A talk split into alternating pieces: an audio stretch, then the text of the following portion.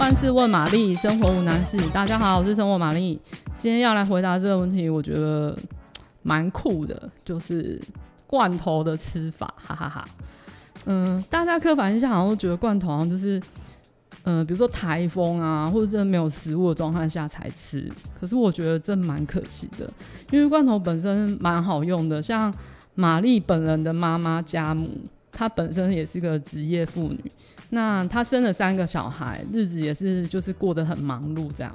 有时候她可能真的很忙，没有时间去买菜，她可能就会罐头煮那种创意料理给我们吃。就比如说是肉酱罐头啊，那个那叫什么牌子啊？嗯、好像不能说，反正就是肉酱的那种，有点带有点番茄啊，或是辣味那种都可以，或是瓜仔肉也可以。那他就会烫一下青菜跟面条，把肉酱罐头拌在一起吃。那长大之后，我跟弟弟有时候还会怀念那个味道。再来就是我们常看到那种番茄鲸鱼罐头啊，它就会费工一点。它可能就起油锅，加蒜头跟罐头炒开。那如果太干，它就加一点汤汤水水啊，浇在煮好的饭上啊，它就会变成冻饭。然后也是蛮聪明的吃法。那我们常见什么黑瓜啊、酱瓜啊、英瓜啊，还是什么剥皮辣椒，那就很适合拿来煮汤，或是跟卤藤肉燥，我觉得都很搭。那如果是西式罐头，这个玛丽就是很有经验的，因为我本身蛮爱收集那种要怎么说呢，葡萄牙来的那种嘛，油渍罐头。那它通常都是油渍一些海鲜，比如说鯷鱼啊、沙丁鱼啊，或是什么小卷嘛，对。然后因为罐头还是有使用期限，那有时候我会看那个使用期限去分类，那看哪个时间快到，我就赶快吃。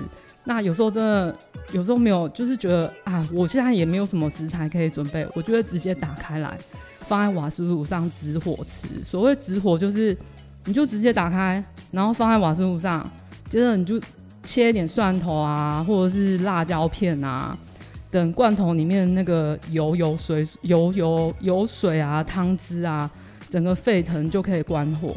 那你吃之前呢，可以淋一点点柠檬汁，或是撒一点胡椒粉，都很好吃。那怎么吃呢？你就可能直接配着酒啊，或是你就把它当一个开胃菜拌在沙拉里面。那或者是你就直接切一条法棍，然后沾着面包吃，都很搭。